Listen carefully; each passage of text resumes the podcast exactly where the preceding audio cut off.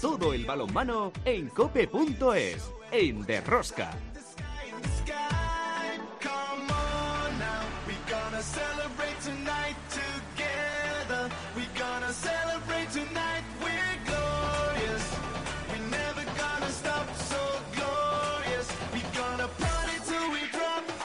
Hola, hola, ya estamos aquí otra semana más con todos vosotros. ¿Qué tal estáis todos, amantes del balonmano, seguidores de Rosca? Último programa de Rosca de esta temporada. Se celebró la asamblea de la Federación Española de Balonmano con alguna que otra novedad. El presidente Blázquez no se sube el sueldo y mantiene esos 92.000 euros al año. Hay que decirlo, me parece bien. Enhorabuena, presidente. Creo que es lo que tenía que hacer. Ratificación del nuevo convenio Federación Española de Balonmano Asobal, supeditado a la también ratificación del mismo por parte de la Asamblea de Asobal. Recuperación de la organización de la Supercopa masculina por parte de la Federación Española de Balonmano. Además, se ha aprobado que esta, junto a la Supercopa de España femenina, se disputen en fecha y sede única en caso de ser posible. También recupera los derechos de imagen de la Copa Su Majestad el Rey y la Supercopa de España masculina, la Federación Española Balonmano y finalmente la Asamblea aprobó el calendario deportivo de la temporada 21-22. La Supercopa de España masculina y femenina 4 y 5 de septiembre, Liga Sobal comienza 11-12 de septiembre, la Liga de División de Honor femenina también el 11 y 12 de septiembre.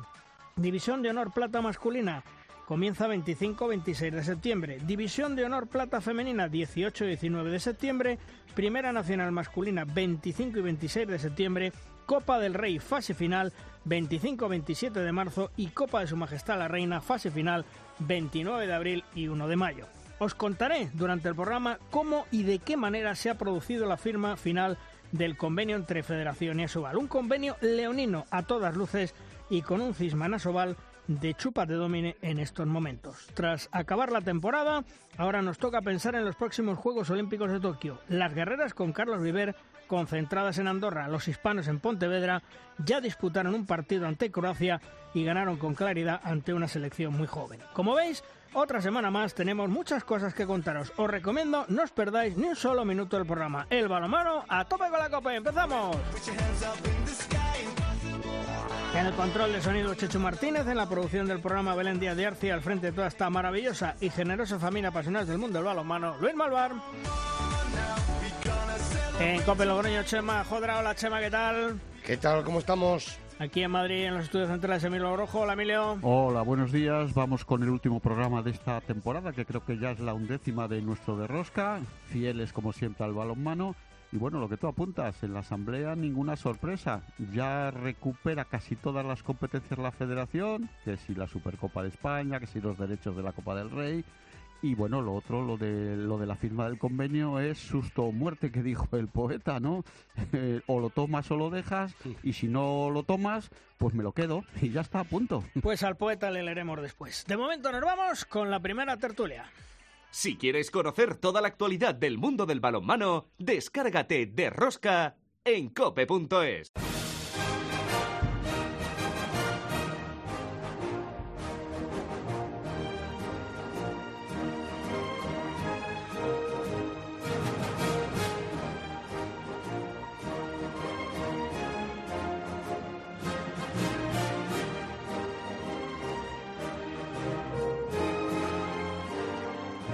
Nuestra primera tertulia, la que siempre denominamos los magníficos hoy con dos grandes entrenadores, con Falo Méndez. Hola Falo, ¿qué tal? Muy buenas. Buenos días, buenos días a todos. Y también con el gran Alberto Suárez. Hola Alberto, muy buenas. Hola, buenos días a todos. Bueno, Falo, ¿qué resumen hacemos de esta temporada con partidos aplazados, partidos que se juegan después de terminar las jornadas? Eh, ¿Qué resumen hacemos? ¿Cómo lo ves? Hombre, yo pienso que pasar ya el tiempo y poder reflexionar sobre lo mismo, yo creo que ha sido un éxito el poder haber acabado.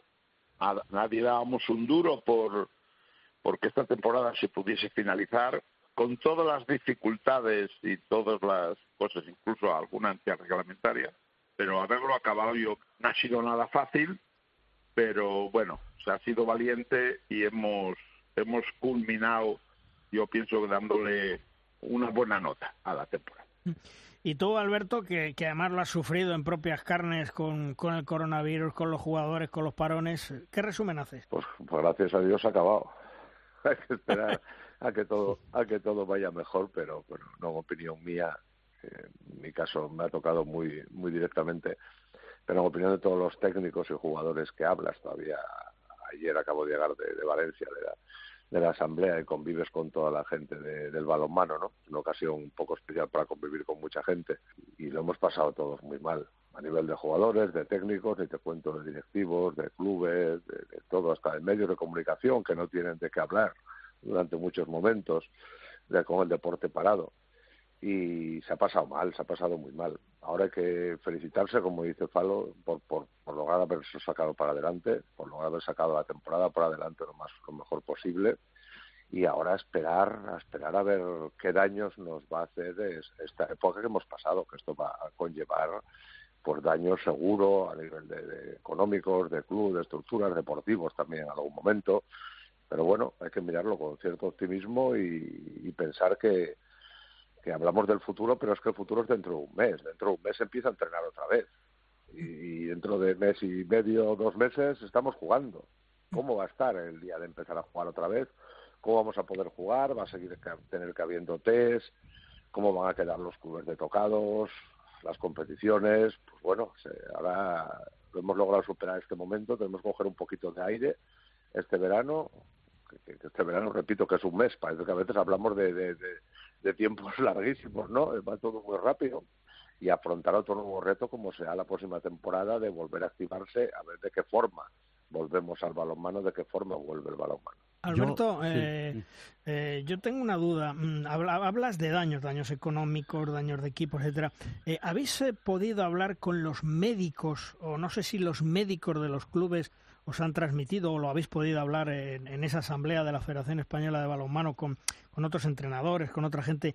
Mm, si se tiene, y, entenderme la expresión, miedo a que queden secuelas en los jugadores que han tenido ese coronavirus? Pues está demostrado, ¿no? Que, que, que secuelas en, algunos casos, pues depende de, de, del físico de cada uno, de la edad, de, de, muchas cosas, ¿no? Está claro que secuelas en algún caso queda. Yo tengo un jugador que le costó muchísimo, de los que lo peor lo pasó con, con síntomas, de los nueve que lo tuvieron, uno de los que estuvo más jodido, eh, pues luego le costó meses, me costó meses. No sabes muy bien tampoco medir cuánto afecta cuánto no afecta, porque son síntomas nuevos y situaciones nuevas y muy diferentes de unos para otros.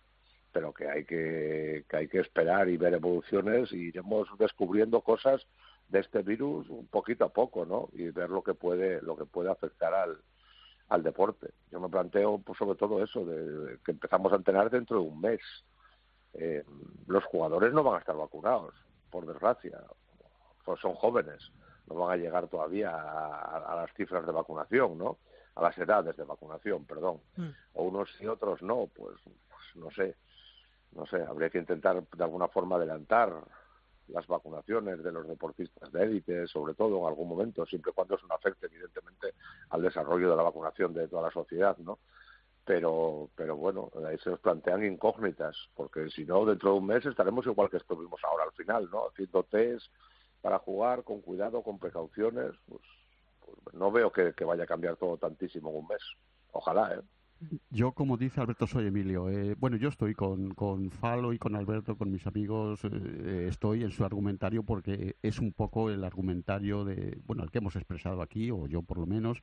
Eh, la principal noticia de esta temporada es que ha podido terminar esa temporada eh, con todas las irregularidades, incluso con temas reglamentarios, pero en fin, se ha terminado y eso es eso es lo positivo. Luego, las secuelas, como decís, pues hombre, claro, después de una pandemia que, que, que no se ha acabado todavía, claro que va a haber secuelas. Ahora, dice Alberto, es que los médicos tampoco lo saben seguro porque es una cosa nueva, entonces, ¿cómo lo van a saber si esto no está en, el, en ningún libro de texto? Sí, pero Emilio, no está en un libro de texto, pero tú pero puedes, hay, puedes entenderlo. Bueno, no, no, lo, lo, los médicos no son sí, tontos. No, no, no, los médicos claro. hará, harán una previsión en función de la casuística que ha habido, pero claro, pero siempre habrá un, un punto, una X ahí que no pueden descubrir porque es algo mmm, que se nos ha venido nuevo. Pero sí, evidentemente pueden hacer una, una aproximación al problema. Eh, y que va a haber secuelas. Hombre, claro que va a haber secuelas. Las ha habido. Y las, las hay. Las hay y las habrá porque todavía no recuperaremos la normalidad depende de cuánta normalidad recuperemos. Bueno, dice Alberto, si es que empezamos ya el mes que viene a entrenar otra vez, o sea, con lo cual estamos casi en lo mismo que acabamos de dejar en el mes de mayo. Y bueno, pues oye, eh, vamos a ver, eh, habrá que desear mucha normalidad, que los clubes puedan superar esta, este, este maldito virus a nivel económico y a nivel deportivo, y bueno, pues que el balonmano y todos los demás deportes, evidentemente, recuperen un grado lógico o, previsible de normalidad.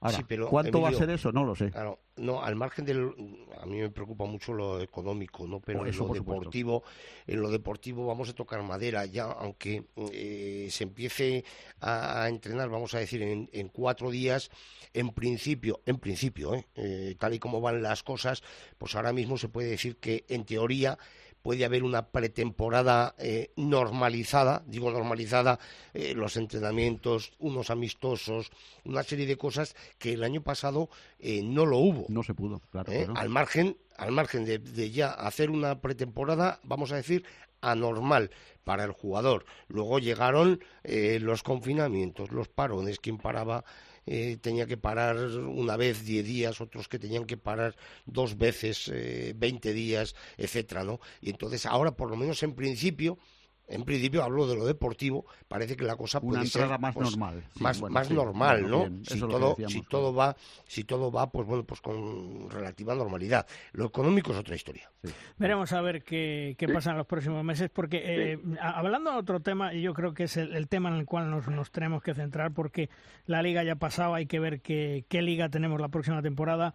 Falo, ¿cómo ves? ¿Qué es lo que nos interesa hoy en día? Eh, los Juegos Olímpicos, los hispanos, las guerreras.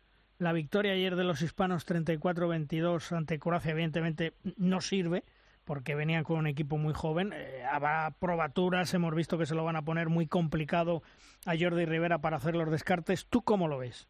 Bueno, vamos a ver, hablando de los Juegos Olímpicos, pues también son unos Juegos Olímpicos muy atípicos, con una sociedad japonesa que no está a favor de los Juegos, con unas medidas, va a ser un Juegos también poco parecido a lo que fue este año la temporada, ¿no? Mm. Si se sacan para adelante, pues bienvenido sea. Y luego centrándonos un poquito más en nuestros dos equipos eh, nacionales, claro, yo no, lo que no quiero es entrar en ningún tipo de polémica. A mí me parece que había, tendría que haber sido un buen año ya también para, para rejuvenecer un poco. Vamos con una selección que no se va a, a, criticar la calidad que ha tenido y el rendimiento que nos ha dado. Vamos a ver ahora también los descartes, evidentemente, pero bueno, pienso que llevamos demasiados años encima, la suma de años de, este equipo, no la calidad. Entonces, bueno, yo, a mí eso me crea alguna duda, pero no seré yo quien vaya a discutir ni a Jordi ni sus decisiones porque le corresponden a él y no nos corresponde a nosotros mirar desde afuera. Y en las chicas, pues bueno, es un poco diferente la situación. El equipo no, no, no es así, parecido al masculino. Y no sé, yo creo que lo único que nos corresponde es desearles toda la suerte del mundo y, verlos delante de, del televisor. Pero no sé, yo hubiese apostado yo, hubiese apostado un poco por la rejuvenecer, rejuvenecer un poco.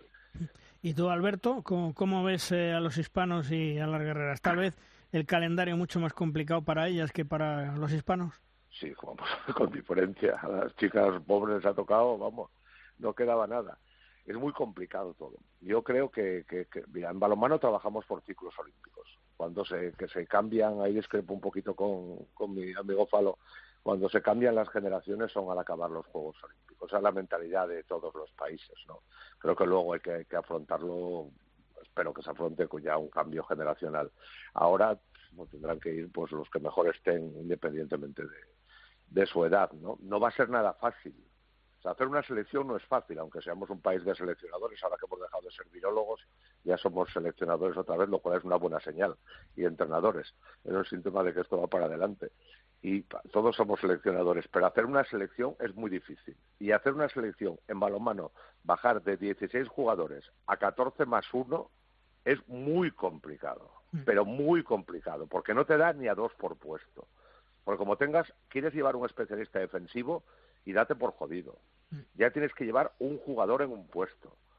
Llevas un jugador extra que te dejan llevar, un más uno que no va a estar ni en la Villa Olímpica, va a estar fuera, y el nivel, lo que decía Falo también, el, por lo que hablaba con gente que se va a los Juegos Olímpicos ayer comiendo en Valencia, el nivel de restricciones va a ser impresionante. Quiero decir, ese jugador o esa jugadora extra va a convivir con sus compañeros en los entrenamientos e irá a ver el partido. Nada más. O sea, no va a convivir ni un minuto del resto del día. Más, el, más a la gente del staff que esté fuera, que hay mucha restricción también. Eso, como sabéis, en los, en los Juegos Olímpicos. No es nada fácil decir 14. Ese 15, ¿quién te llevas? Te vas con dos porteros. Está claro que estadísticamente un portero se lesiona en muy raras ocasiones. Pero si se te lesiona un portero en Tokio, ¿cuánto coño va a tardar en llegar un portero suplente desde España? O sea, se pierde dos o tres partidos como mínimo. O sea, son dudas, muchísimas dudas. Por ejemplo, pues mira, chicas, Sandy, Sandy Barbosa, que está haciendo lo posible lo imposible por llegar para los juegos. Claro, pero tú como entrenador también te planteas, joder, ¿y aguantará? Lleva para tanto tiempo, sale una lesión, es una jugadora importantísima, evidentemente que nos da un plus de lanzamiento exterior. Hay muchas, muchas dudas y no es nada fácil para los seleccionadores decidir en esa situación de, de 14 más, más 1 es muy, muy, muy complejo. Es más, tienes que arriesgar. Ayer, el otro día había la selección de Suecia, y ya sacaron la lista de los que se llevan, mm. definitiva. Y, por ejemplo, Suecia, un femenino, lleva una extrema izquierda. O sea, todo el mundo, a ver, en algún sitio que vas a arriesgar, porque tienes que arriesgar. A llevarte un, un extremo izquierdo y que haya un central que pueda jugar ahí si hace falta. En Juegos Olímpicos es una situación completamente diferente y a nivel de seleccionadores es el reto más complejo que hay con mucha diferencia. Y en estas condiciones, todavía es en Londres, llamas por teléfono y te viene un, un pivote en, media hora. Pero a Tokio, vamos, estás muerto como pase algo. Pues vamos a ver si la selección española, tanto masculina como femenina, tienen suerte. Eh, para que os hagáis una idea, los que vamos a ir a Tokio, nada más aterrizar en el aeropuerto, tenemos que tener una aplicación de rastreo para saber en cada sitio, en cada momento donde estamos. Y luego, bueno, pues nada, deciros que la cadena COPE va a hacer un, un trabajo enorme, que vamos a hacer un despliegue de programas, un despliegue de personas y que, como siempre, bueno, pues os mantendremos informados de todo lo que es actualidad desde ahí, desde Tokio, aunque va a ser muy complicado, pero desde luego lo vamos a hacer y lo vamos a tratar de hacer como siempre, como lo hicimos en Londres, como lo hicimos en Río de Janeiro, para que tengáis toda la información. Falo, felices vacaciones, disfruta de los juegos, nos escuchamos en septiembre, un fuerte abrazo. Pues muchas gracias a vosotros, muchas felicidades por también un año complicado seguir con el programa y dando información, mucha información, buena información y, y también sabiendo estar en lo que yo creo en este momento que adolece de nuestro balonmano, que es simplemente tener ideas y no simplemente que esto sea Corea del Norte. Con esto lo dejo ahí todo. Gracias, Falo, un abrazo. Y también, Alberto, que felices vacaciones, disfruta de los juegos. Ya sé que empezarás en un mes a entrenar. Ojalá volváis pronto a la Liga Sobal porque es donde tenéis que estar. Y lo dicho, que descanses lo que puedas y que disfrutes el verano y en septiembre nos volvemos a escuchar. Un fuerte abrazo, Alberto. Gracias. Un abrazo, amigos. Cubrirnos, bien el, verano, que este año necesitamos muchísimo el deporte y los Juegos Olímpicos. Nos va a ser una terapia tremenda y ahí te queda, os queda a los medios de comunicación el lograr lograr alegrarnos la vida durante estos meses de verano, que lo necesitamos muchísimo. Pues mira, muy importante. Te voy a decir, Alberto, el mayor despliegue de radio lo hace la cadena COPE, que lleva 17 personas a Tokio. Haremos una programación especial de madrugada, desde la 1 hasta las 6 de la madrugada la española, dando todo lo que hay ahí en Tokio, más luego los programas habituales, los tiempos de juego, lo que sea necesario. Es decir, vais a estar perfectamente informados, Alberto. Pues muchísimas gracias porque nos es muy necesario no solo en lo deportivo, yo creo que también en lo, en lo social, en lo personal, en la ilusión, en, en sonreír en, muchísimas cosas, que es lo que nos da el deporte y lo que nos transmitís los medios de comunicación. Ya sabes, para ver televisión y para escuchar a Luis Malvar en la COPE, que nos va a hablar, creo que de balonmano, de otras cosas también, pero, pero... A, todo el equipo de COPE encabezado por Manolo Pero yo me imagino que... el que sabe de balonmano más eres tú, pero, digo yo. pero no hay solo balonmano, hay muchos deportes donde esperemos tener muchos equipos. Alberto, buen verano y gracias, un abrazo hasta septiembre, hasta luego. Un abrazo. Un abrazo. Llega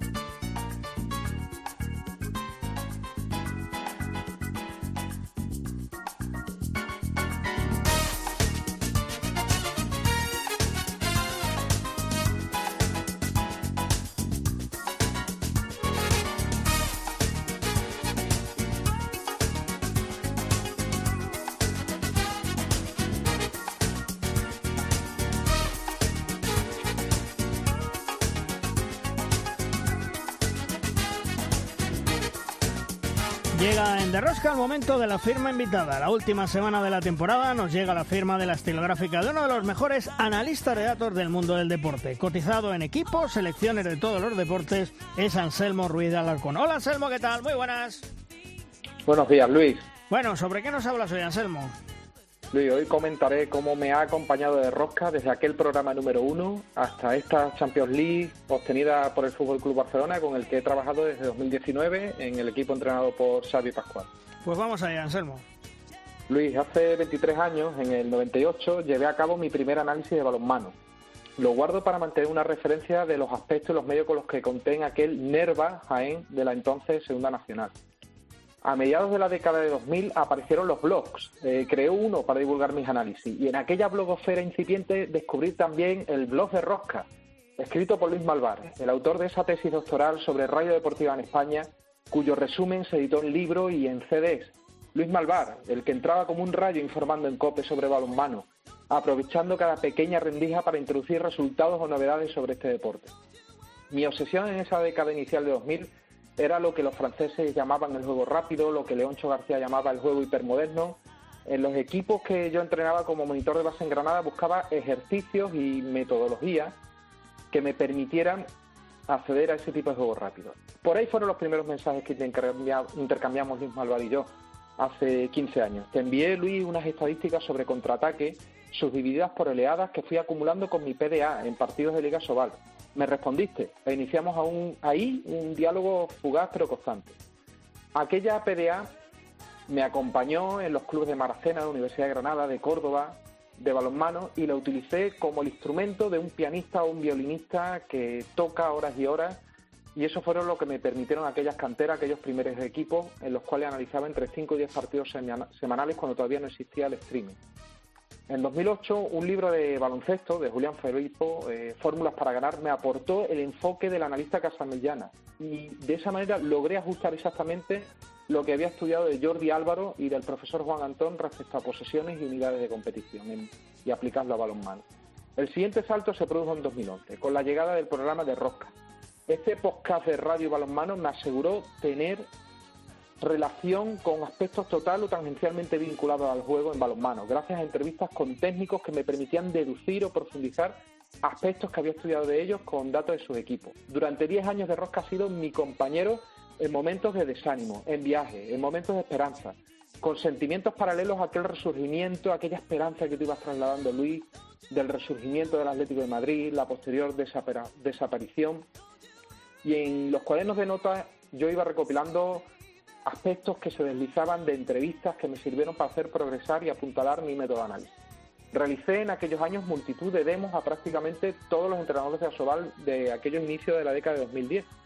Pero no fue hasta 2017 que obtuve mi primer cliente, mi, mi primer trabajo remunerado exclusivamente como analista de balonmano, con el Hannover Bulldogs de Bundesliga, contratado por Antonio Carlos Ortega y junto a Ike Romero. Desde 2016 eh, también había colaborado puntualmente con Xavier Pascual y se intercalaban reuniones en las cuales compartía puntos de vista y conocimientos con Xavier Ocálaga. Ya el 1 de enero de 2019 llegó un acuerdo formal con el Barça por la que he podido aplicar y también aprender una estructura como la del Fútbol Club Barcelona de balonmano. Antes de eso, recuerdo, en una noche de 2015 en la que yo trabajaba para Dobel Pass, una consultora de fútbol belga, y yo estaba esperando un vuelo en una escala en el aeropuerto de Barcelona, que estaba prácticamente vacío casi a medianoche. Mientras terminaba de cenar, escuchando de rosca, vi pasar súbitamente a personas por la terminal con la ropa oficial del Barça. Me levanté, dejando la cena sin terminar, mientras escuchaba a Emilio Gorgojo enzarzarse con Amón en el único auricular que me quedaba puesto. Empecé a correr por un pasillo interminable de las puertas del aeropuerto del Prat con la esperanza de poder saludar, hablar, observar aquel oasis de balonmano que se me presentaba por sorpresa. Casi jadeando pude alcanzar a, a Saric, que se sentaba en una mesa y al que casi asalté y me trató con respeto, incluso diría cariño, cuando le comenté aquella entrevista en la que él decía necesitaba fichar por el Barça. Seis años después he hecho el mismo camino de vuelta en ese pasillo interminable de las puertas del aeropuerto de Barcelona, portando el trofeo de campeón de la Champions League 2020-2021 junto a mi compañero analista Jordi Roussel del Fútbol Club Barcelona. Pude tocar y trasladar en ese pasillo el trofeo junto a él. Gracias Barça, gracias Luis, gracias de Rosca por este maravilloso viaje, por este maravilloso balonmano y gracias Javier Pascual. Ahora me toca colaborar junto a un buen amigo común, Luis, con datos de los Juegos Olímpicos de Tokio en su selección. Pero no como tú, Luis, que estarás allí en persona, sino en remoto. Seguiré teniendo tu voz como compañera. Eh, Luis, un abrazo y hasta la próxima temporada de Rosca. Gracias, Anselmo, por tu colaboración y en septiembre nos volvemos a escuchar. Feliz verano y que descanses lo que puedas. Un fuerte abrazo, hasta otro día otro día, Luis.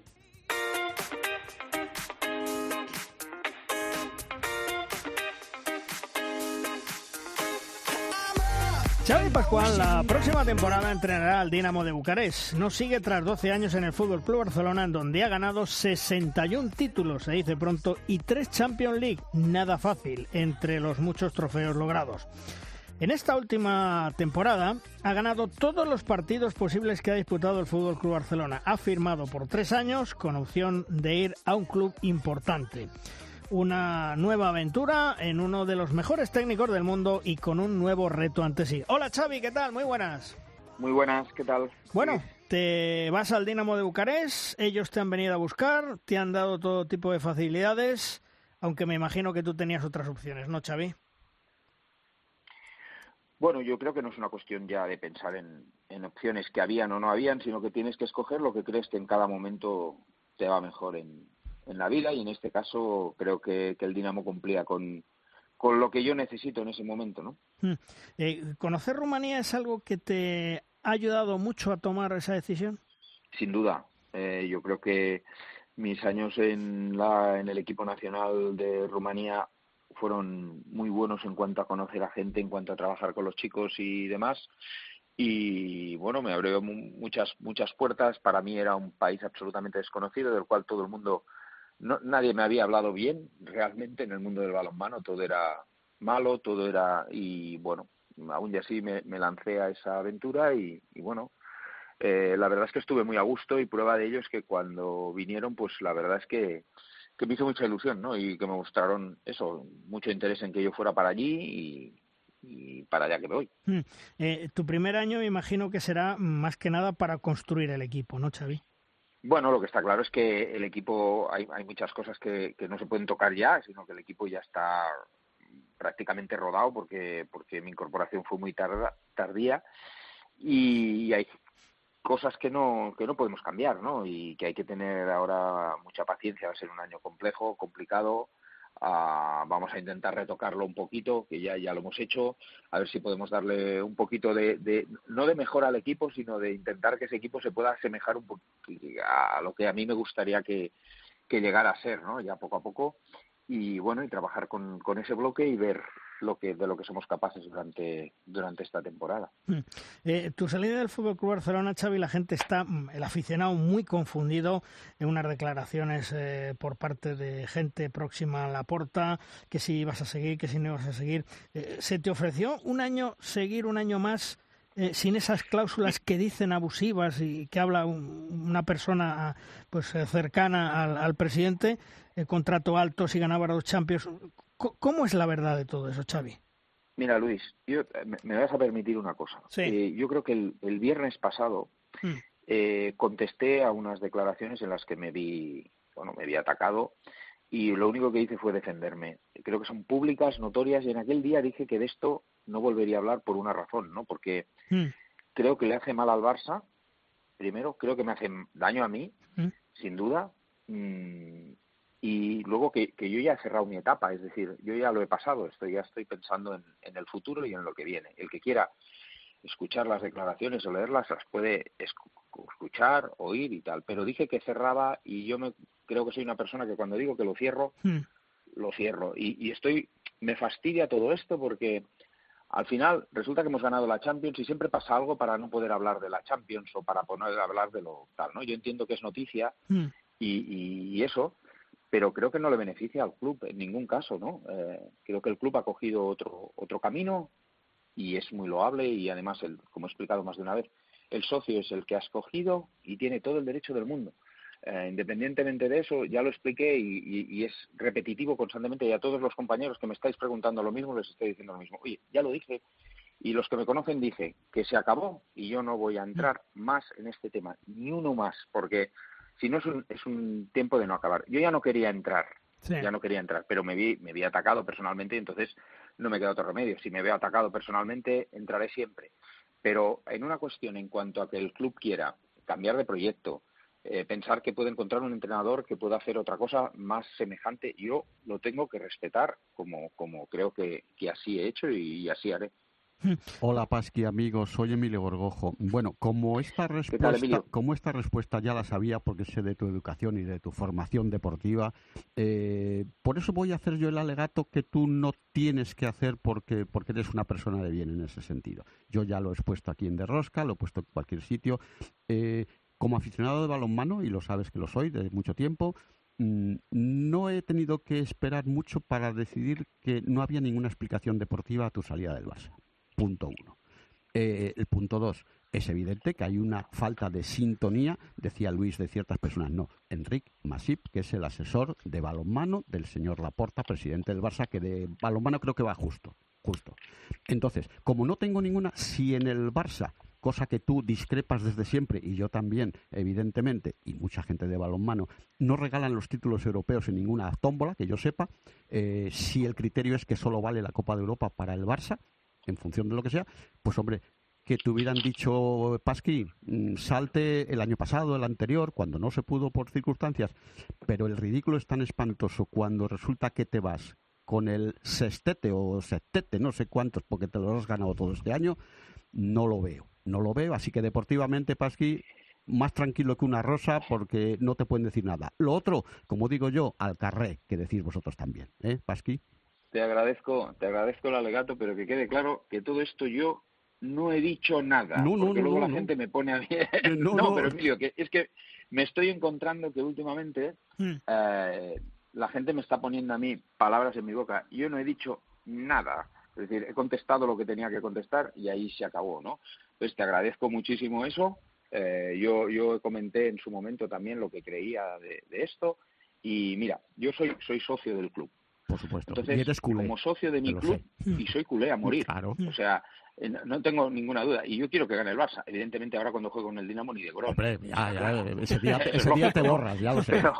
Pero, pero, ese día seré socio, pero durante dos horas mm, tendré el corazón muy jodido.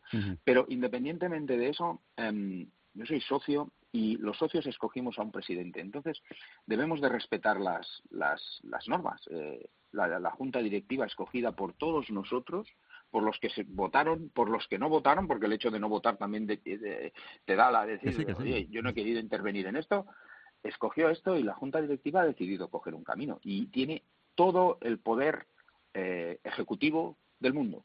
Entonces, como, como respetuoso hacia ese trabajo, yo tengo que entenderlo y evidentemente puedo no estar de acuerdo. No, no, no compartirlo. ¿eh? Puedo, no estar de acuerdo. Pero independientemente de eso, no quiere decir ni que no lo acepte ni que no. Hombre. Y, una, y una cosa, perdóname Luis, y una cosa importantísima. Yo te quiero dar las gracias como me erijo casi el representante del mundo del balonmano.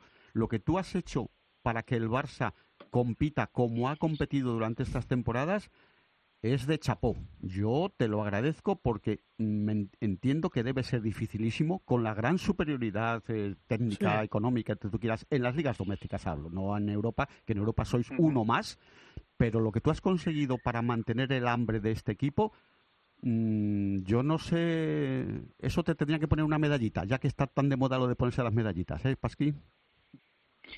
Muchas gracias, hombre. Te lo agradezco. Eh, yo pienso, hemos, intentado, porque no soy yo solo, sino que es mi grupo de claro, claro, claro. Hemos, hemos intentado mantener el, el, máximo nivel del que hemos podido. Es decir, lo que sí te puedo decir es que, evidentemente, podríamos haber sacado muchos mejores resultados que podríamos haber ganado sobre todo más Champions. No, eso solo, eso solo. Que podíamos, pero, pero, pero que también las habíamos haber perdido alguna de las que hemos ganado. Es decir, eh, bien, yo de lo que me voy orgulloso, sobre todo, y lo que de lo que más, ya no es una cuestión únicamente de títulos, sino de que a mí me gusta cómo jugaba mi equipo. Sí, y a mí. Y mi equipo jugaba como nosotros habíamos preparado para que el equipo jugara. Entonces, eso como entrenador te da una satisfacción que es independiente del resultado, ¿no? Es decir, a mí me gusta el balonmano que este equipo ha hecho. A mí, personalmente, no, no quiere decir que no haya otro que le guste otro tipo de balonmano, otro tipo, oye, que, que nos meten muchos goles. Oye, que, yo respeto eso. Pero en mi filosofía está eso. Eh, yo tengo ahora que, que, que, esa filosofía la podía utilizar porque tenía una serie de jugadores que, ya los fichamos para jugar así, ¿no? Esto ahora mismo en, en Dinamo, por ejemplo, es impensable. Hay que, hay que adaptar esa metodología, adaptar a los jugadores y demás, ¿no? Pero en líneas generales me voy contento por eso, ¿no? Es decir, porque hemos jugado de una forma en la que nosotros queríamos jugar y, he disfrutado viendo a mi equipo, ya está. internacionalmente, Pasqui, se estima mucho, mucho, mucho la forma que ha implantado el Barça de jugar si quieres eh, una buena defensa, gran portería, eh, ataques muy rápido, lo que tú decías de la filosofía de que, de que el que mete más goles es el que gana y encima si lo estás haciendo bien, eh, no te hubiera gustado, creo yo, ganar partidos ni siquiera en, en Europa no jugando así porque la filosofía del entrenador se tiene que transmitir y, tú eso lo has transmitido. Habrá gente que le guste otro tipo de balonmano, pero no, es tu caso, no es tu caso.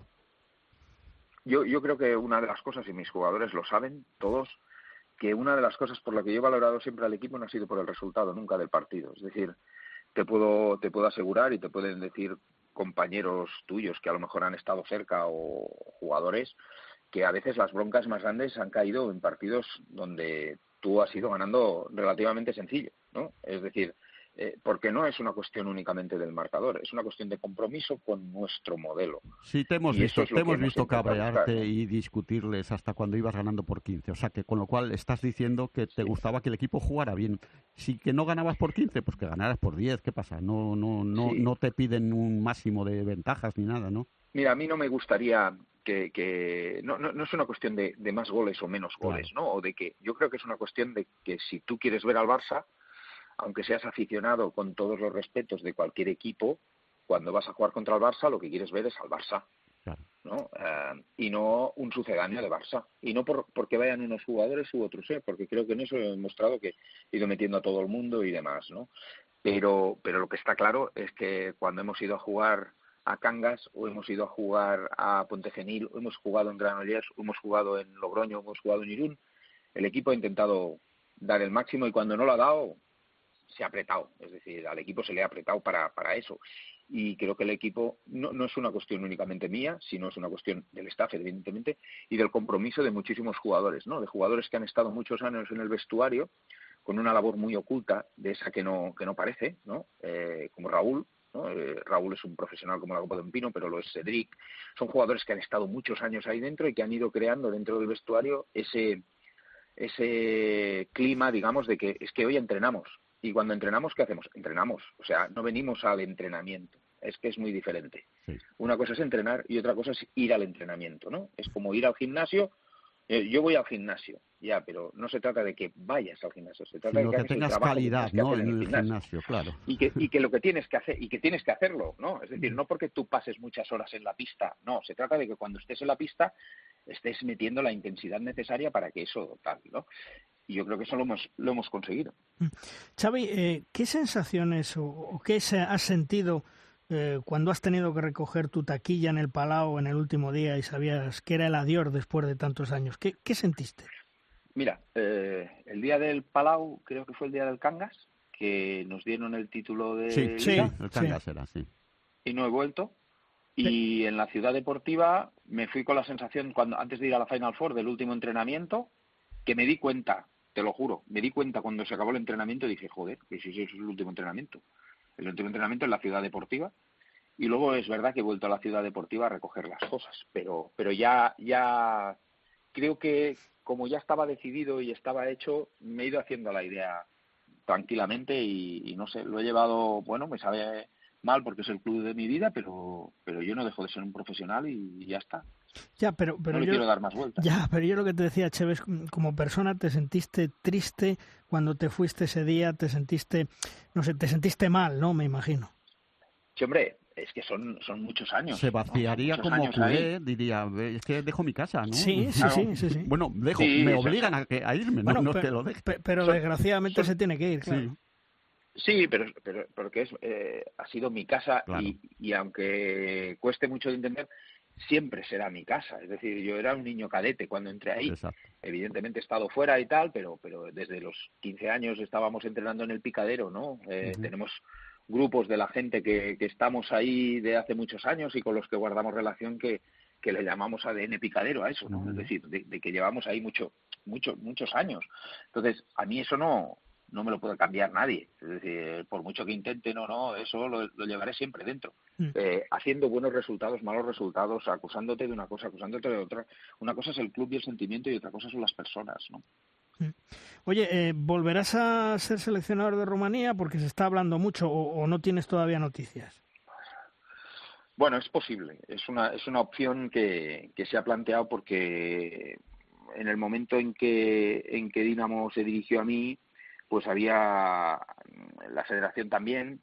Mm, la federación quería que el seleccionador fuera una persona de, de digamos que estuviera en Rumanía constantemente y, bueno, eh, e, e, es, factible, es muy factible porque el club también está interesado en que, en que forme parte de eso, ¿no? Ah, bueno, no, no, no te puedo decir ni hmm. que sí ni que no, pero, pero yo diría que es, es bastante probable. Que Vamos, Luis, que, que Pasqui le vas a ver pronto o tarde en el banquillo de Rumanía, porque, bueno, blanco y en botella va a ser vino tinto, ya sabes. Oye, y lo bueno, lo bueno es que, bueno, eh, se va contigo Alex, tu hijo, porque evidentemente tal y como estaba la situación, no, no era lógico que se quedara ahí, y, y, y te puedes marchar con toda la familia, ¿no, Xavi? Que eso es importante.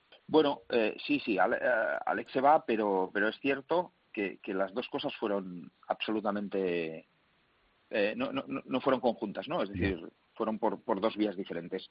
Pero sí, sí, me voy con Alex, me voy con Ana, se queda mi hijo Iván, se queda porque tiene la vida hecha en, en casa, entonces él se queda, pero, pero sí, pero bueno, Alex es más, va a vivir en su piso, en su casa, yo no quiero saber nada de eso, es mayorcito ya y que haga y que haga su vida. Además, eh, tengo a Cedric ahí también, que ya estaba fichado y, que lo voy a volver a tener y para mí va a ser una gran ayuda porque es una persona que me conoce y sabe lo que quiero de los equipos. Y luego voy a tener algunos chicos que ya tuve en la selección, la cual cosa no, no es empezar de cero. Y bueno, veremos a ver cómo, cómo está. Estoy con, con una motivación importante, con muchas ganas y esperando a ver qué pasa mañana con, con el tema de la EHF. Bueno, y, para terminar, porque sé que tienes una teleconferencia, eh, rápidamente, Xavi, mm, ¿qué esperamos de los hispanos en los Juegos? ¿Qué pronosticas tú? A ver, ¿qué esperamos? Pues una cosa, ¿qué queremos es otra. Y a mí me gustaría, claro, a mí, a mí me gustaría, evidentemente me gustaría que ganásemos una medalla de oro, eso lo sabe todo el mundo, ¿no? Eh, lo que pasa es que me gustaría no decirlo, porque lo que no quiero es meterle presión al equipo, ¿sabes? Es, decir, eh, hay, que, hay que saber diferenciar. Entonces, muchas veces la forma que tenemos de ayudar es ser cautelosos con lo que tienen que hacer, ¿no? Es decir, nosotros somos conscientes de que tenemos, yo creo que un muy buen equipo, que está muy bien preparado y que puede ganar, pero también se puede quedar fuera en un cuarto de final porque en una eliminatoria de estas a partido único puede pasar cualquier cosa, ¿no? Para mí el hecho de que estemos en los juegos es algo ya eh, muy importante y luego evidentemente todos queremos medallas, todos queremos todo, pero no podemos quemar las cosas cuando las cosas van mal ni creernos que vamos a ser campeones olímpicos ahora porque ganamos el europeo anterior, ¿no? Creo que que Jordi ha mostrado una gran capacidad al frente del equipo. Creo que los jugadores tienen algo que, es un grupo muy unido, es decir, hay jugadores ahí que, no solamente los que tengo yo ahora, sino que, han estado también en el Barça les conozco. Creo que, hablar de, de Gurbi o hablar de, de Viram o hablar de Rodrigo, de gente que está absolutamente comprometida, que les conozco más porque he tenido más, más feeling con ellos, de Dani Sarmiento.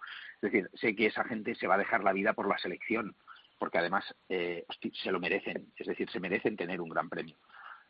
Pero eso no quiere decir que si no lo consiguen nos hayan decepcionado o nos hayan... No, no. Yo creo que hay que sentirse orgulloso de ese equipo nacional y que, y que tengan la suerte que siempre es necesaria en un campeonato de este estilo. Ah, tienen un, grupo complicado, pero, pero bueno, yo te digo, independientemente de lo que hagan, yo me siento muy orgulloso del equipo nacional y cómo nos, nos está representando estos últimos años. Pues Xavi, eh, gracias por estar con nosotros. Te deseamos toda clase de suerte en, en tu nueva aventura en el Dinamo de Bucarest y por supuesto seguiremos en contacto, te llamaremos, hablaremos a ver cómo te van las cosas y ya sabes que en los micrófonos de Rosca están siempre abiertos para ti. Un fuerte abrazo, amigo. Y Pasqui, amigo, mucha suerte, mucho acierto en Rumanía y muchas gracias, te reitero, por habernos ofrecido este Barça que ya que nos iba a ganar, digo a ganar pues a León, a cualquiera, por lo menos que nos diera espectáculo de buen balonmano. Y eso hay que agradecértelo, Pasqui. Un abrazo. Bueno, pues muchísimas gracias y como me dice y como dicen en Rumanía, mucho mesc. ya te sabes rumano y todo, claro. bueno, Xavi, que, que nos hablamos. Cuídate mucho. Un fuerte abrazo. Hasta otro día.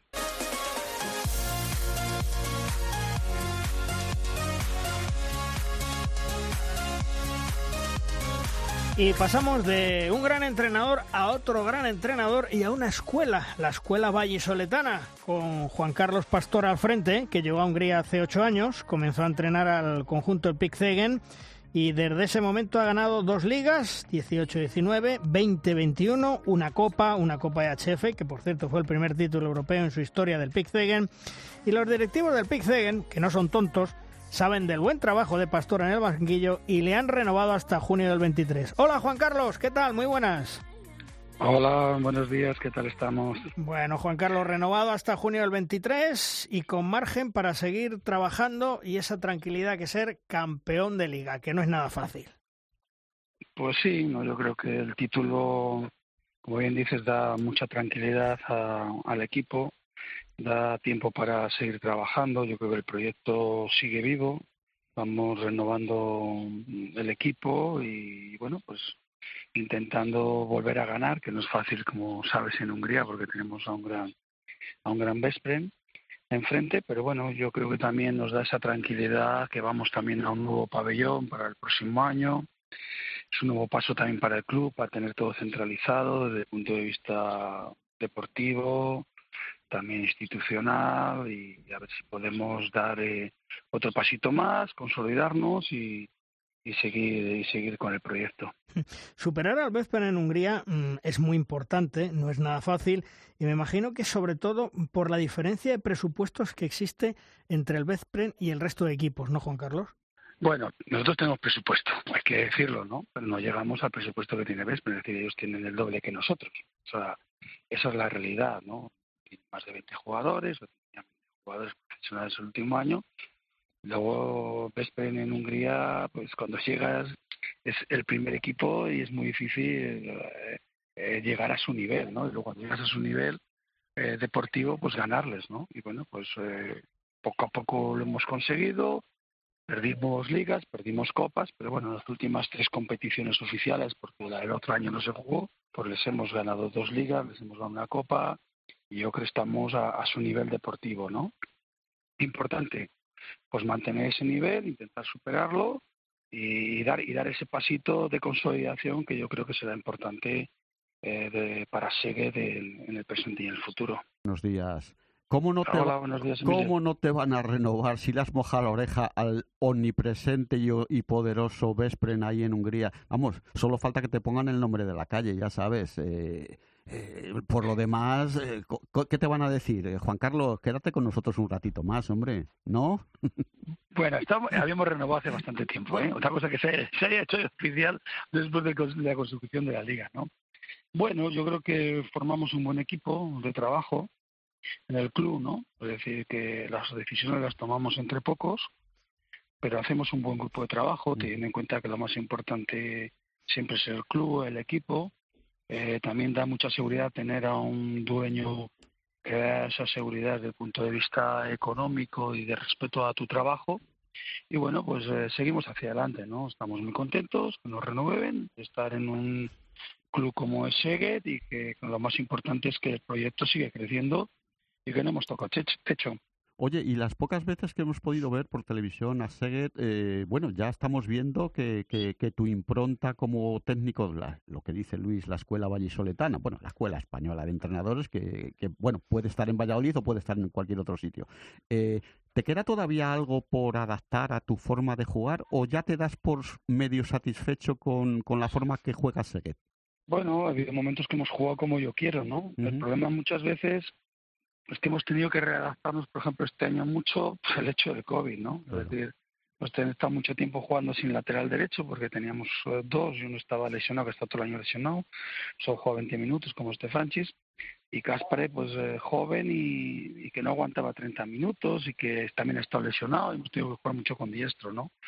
Entonces, no me gusta el 7 para 6, pero he tenido que jugar mucho tiempo el 7 para 6 y casi eh, desde marzo para adelante he jugado las segundas partes todo el rato, ¿no?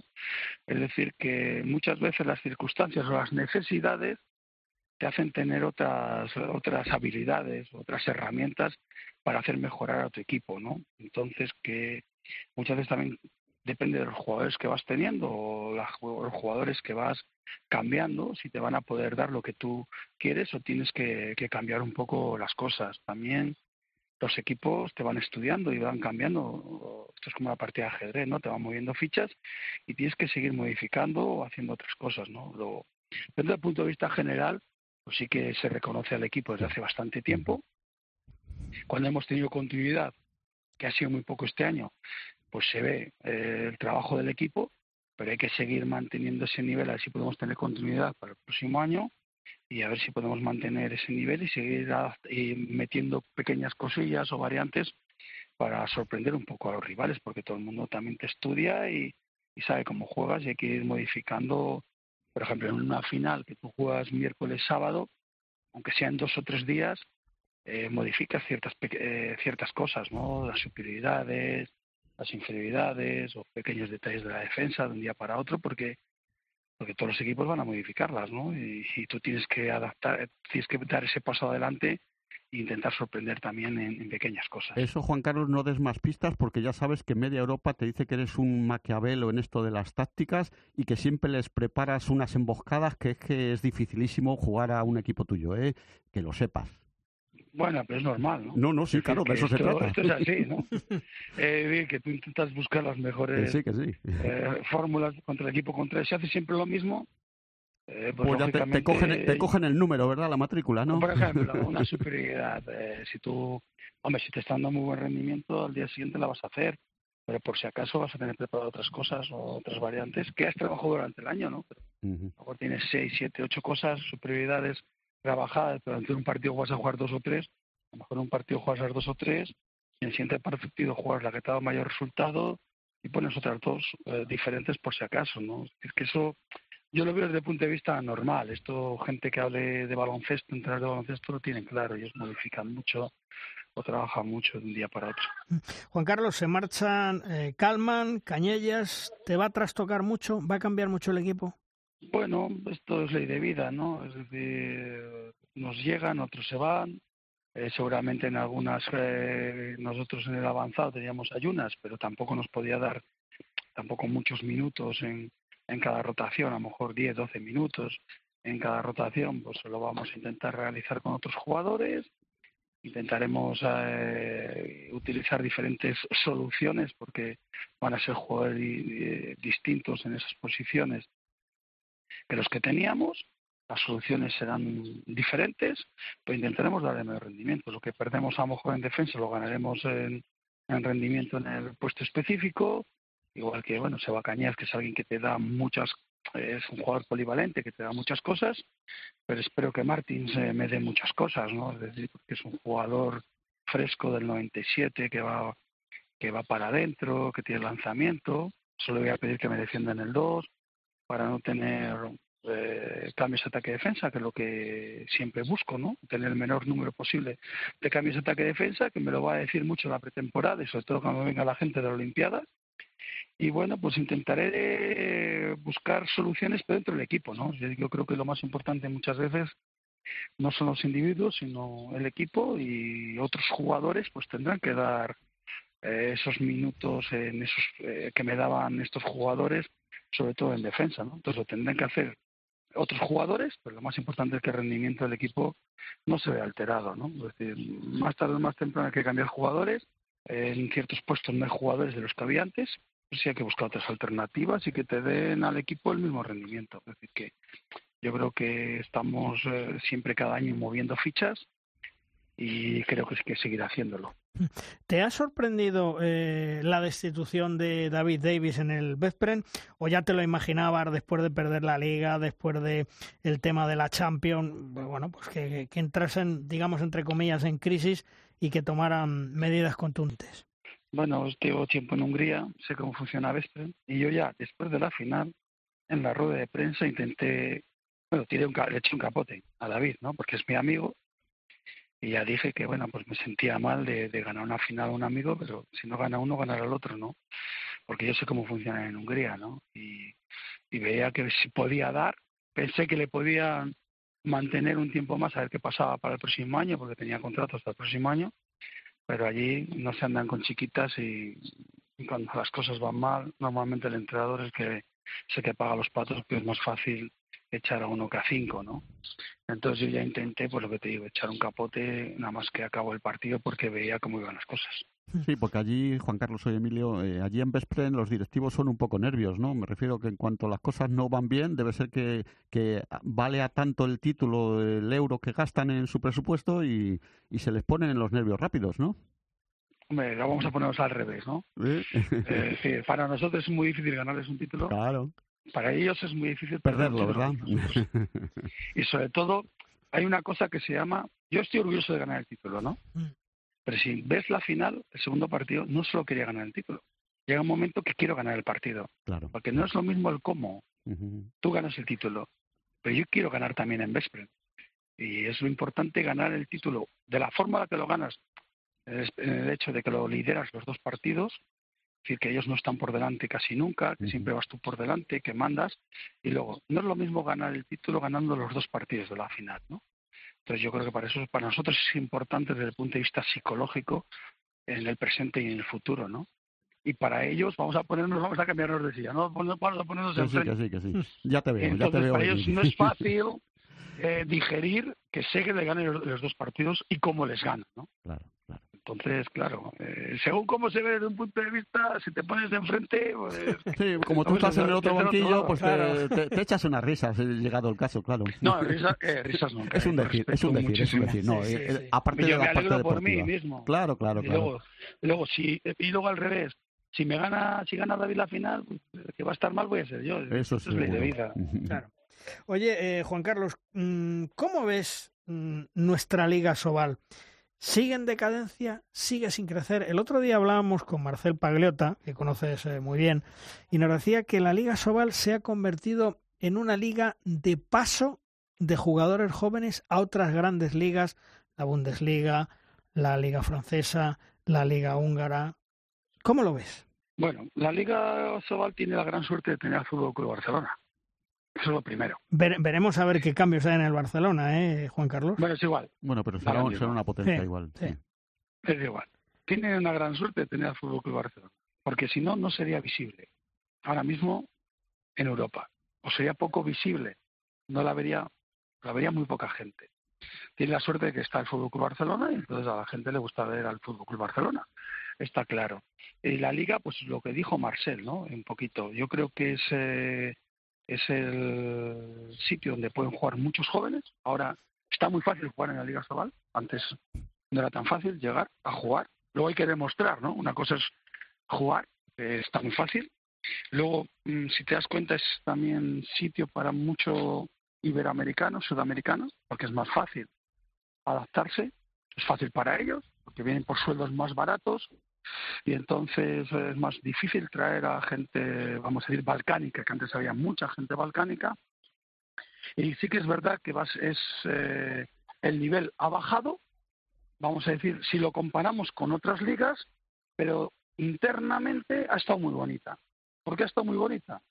Porque, bueno, da igual que el Barça gane, el Barça gane, eso lo sabemos todos que va a ganar. ha habido una lucha muy importante por el descenso y ha habido una lucha muy importante, vamos a decir, por Europa. Ha habido muchos partidos con muy poca diferencia de goles y ha estado, vamos a decir, emocionante. Y sí que es verdad que es el trampolín, pero yo no diría, sí, para ligas, pero no para el, el alto nivel, ¿no? Sino es un trampolín para llegar a otras ligas y dar un, paso intermedio. Y después de ese paso intermedio, en esas ligas podrás dar el paso al alto nivel. No creo que nadie la Liga Sobal, un día me preguntaste, sí. le, voy a, recordar la pregunta, eh, me la preguntó Juan Carlos Amón, sí. y me preguntó que a cuántos jugadores yo cogería de la ah, Liga Sobal para mi equipo. Sí. Y yo dije que a ninguno. y, a fecha de hoy sigues pensando lo mismo. Sí, sí, claro, no, ha cambiado en eso, ¿no? No podría, tienen que dar primero un salto intermedio a otra liga, la liga francesa, por ejemplo, y desde ahí sí que es posible que a lo mejor si lo, que han demostrado y que jueguen en Europa y lo que hagan contra otros equipos de, otro nivel, pues eh, cogerles, ¿no? Que es el caso, por ejemplo, que no he cogido, he cogido ahora a García Andía, ¿no? Mm. he hecho un contrato de uno más dos. ¿Por qué? Porque mira, es muy, luego también es muy fácil jugar contra el Barça o yo digo en, Hungría, es muy fácil jugar contra el Szeged y contra el Vesper. Esos partidos muchas veces no son referencia para fichar a un jugador. ¿Por qué? Si fallas, no pasa nada porque juegas contra el Barça. Y si metes, no tienes ninguna presión porque da lo mismo. Lo que tienes que ver a los jugadores cuando juegan en su en su nivel, ¿no? Cuando juegan eh, partidos de presión para jugar por Europa, para jugar por el descenso, para eso. Entonces yo creo que la Liga Sobal pues es un, un buen trampolín para un buen trampolín para un paso intermedio y desde ahí, desde ese paso intermedio, pues vamos a ver si pueden, pueden dar el paso el paso al alto nivel, ¿no? Hmm. Por ejemplo, mira, a mí hace 20 años, 25 años, me mandaban vídeos de equipos serbios, de la Estrella Roja, del Partizan, de la Buivodina, y yo diría, mira, es que no son referencia para mí esos jugadores. Yo tengo que ver contra un Logroño, tengo que ver contra una de mar, y entonces te diré si ese jugador me sirve. Porque ahí al final no es referencia a un partido, por ejemplo, para fichar un partido León Logroño. Bueno, puede ser un poco de referencia porque yo soy español y conozco a Miguel Velasco y conozco a Manolo Cadenas. Pero como extranjero no me va a ser referencia para el alto nivel. Para el nivel medio, sí, puede ser. Hmm. Eh, te pregunto lo mismo que hablábamos con Xavi Pascual hace un rato. ¿Cómo ves eh, los Juegos Olímpicos para los hispanos? Las guerreras lo van a tener muy complicado con, con el, pobrecitas, el, grupo que les ha tocado, pero seguro que se van a batir el cobre. Pero, mm, ¿somos optimistas, Juan Carlos? ¿Tú cómo lo ves, con frialdad? Bueno, pues yo creo que siempre es un, vamos, los Juegos Olímpicos van a ser muy abiertos, muy abiertos. Yo creo que hay dos factores importantes siempre. Es cómo llegas al cuarto de final. Ahí es donde realmente se juega uno el bacalao que te toque un grupo más fuerte o un grupo más débil, da igual. Si estás en un grupo más fuerte, lo importante es no quedar cuarto en ese grupo, porque si no te va a tocar Dinamarca en el otro grupo, que normalmente va a quedar primero. Es decir, España tiene que quedar primero, segundo y tercero, porque lo, importante cuál va a ser, el cruce. Y ahí es donde realmente tienes que estar bien ese día, es un día. Ese día, España sí que tiene una ventaja en comparación con otros equipos que es que está acostumbrado a jugar sus partidos, el equipo está hecho, está bien trabajado, son los mismos jugadores. Y hay otro factor importante, cómo llegas físicamente a esos partidos, porque los partidos, al estar en un grupo fuerte, te van a desgastar. Y van a, vas a jugar cada dos días, va a ser día sí, día no, día sí, día no. Es verdad que España va a jugar con muchos jugadores, porque juega con los 14, que es otro factor a tener en cuenta es importante cómo vamos a llegar y el puesto que lleves, pero claro que estamos, somos optimistas, es un grupo eh, que lo está haciendo muy bien, para algunos va a ser sus últimos, sus últimos juegos, eso va a ser un plus, y a ver quién nos toca.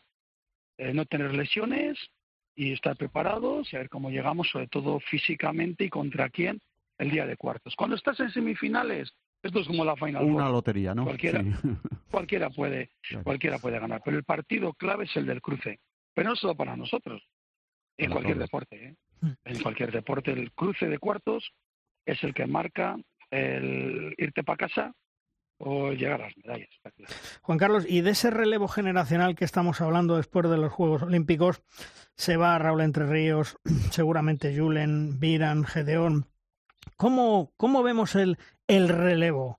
Eh, ¿Es importante y, y nos viene bien que esos jugadores que están saliendo de España y se forman en otras ligas más importantes, la Bundesliga, la francesa, la húngara, la polaca, eh, ¿eso nos va a venir bien? ¿Podemos eh, estar tranquilos o, vamos a pasar por un pequeño desierto? Hombre, yo creo que es importante que esos jugadores vayan equipos de alto nivel. Es decir, los del Barça van a estar bien, van a estar en el Barça, pero los demás de la selección, si los demás de la selección son jugadores de Champions, vamos bien tú date cuenta que ha habido, nosotros hablamos mucho en el equipo y decimos a veces quién ha sido campeón, ¿no? O con quién hemos, ha sido España campeón o otros equipos campeones y decimos es que casi todos los jugadores juegan champion. Hay pocas selecciones que consigan medallas, medallas que sus jugadores no, no jueguen en champion, ¿no? Entonces, yo creo que esto también va por puestos, ¿no? La portería la tenemos muy bien cubierta, los dos jugadores juegan en champion al alto nivel, eh, claramente tanto Gonzalo como, como Rodrigo. Los zurdos, yo creo que tenemos también extremos muchísimos, todos juegan en, el alto nivel, los zurdos, eh, los laterales también, ¿no? Alex yo creo que es un jugador encima que se va a poder adaptar perfectamente a la polivalencia de jugar también de, central. Problemas para mí que veo eh, va a ser el pivote, y va a ser la defensa, ¿no? Y vamos a ver el centro, ¿no? Pero también otra cosa importante, cuando hay un gran relevo, un gran relevo generacional hay que tener paciencia, tranquilidad y tiempo, y hay que darle tiempo y tranquilidad y, trabajar con paciencia a Jordi, ¿no? Mm. Tendrá que probar muchos jugadores y ver qué jugadores van entrando después de estos Juegos Olímpicos. El europeo de Hungría Eslovaquia, pues será una buena piedra de toque para esos jugadores, ¿no? Habrá yo creo que mitad de jugadores que tengan mucha responsabilidad y, que tengan mucha experiencia, que sean de champion, pero otros no lo van a ser tanto. Pero realmente con el tiempo podrán llegar a estar en equipos de champions si lo hacen bien y entonces nuestra selección, nuestro equipo nacional, pues volverá a su nivel. Pero al principio hay que tener paciencia. Recordar la Suecia de los grandes campeonatos, la, generación de oro, de oro, que ninguno jugaba en Suecia. Hmm. Todos jugaban en Kiel, en Barça, en la liga alemana, eran todos jugadores de que jugaban sus equipos en el alto nivel y se juntaban el mismo grupo, el mismo equipo, para jugar con el equipo nacional y de ahí surgieron eh, grandes resultados. Pero es un poco ahora, un poco como, como España, ¿no? Están los del Barça, van los, los otros que todos juegan en equipos de Champions. Y entonces, esa experiencia, jugar en el alto nivel y jugar todos juntos, pues nos dan pues los grandes resultados que estamos teniendo. Pero yo creo que hay que darle hay que dar paciencia y dejar trabajar a Jordi que está trabajando muy bien y con un gran, un gran número de jugadores que tendrá que, probar y utilizar.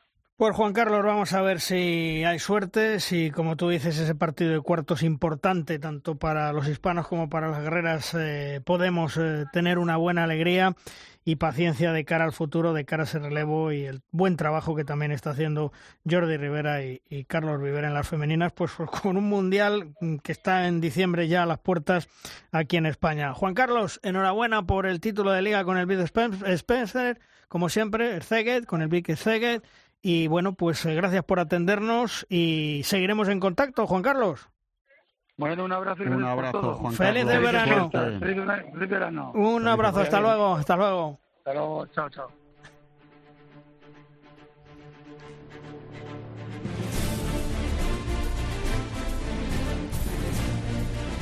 Llega el de rosca el momento de nuestra tabla redonda, el debate.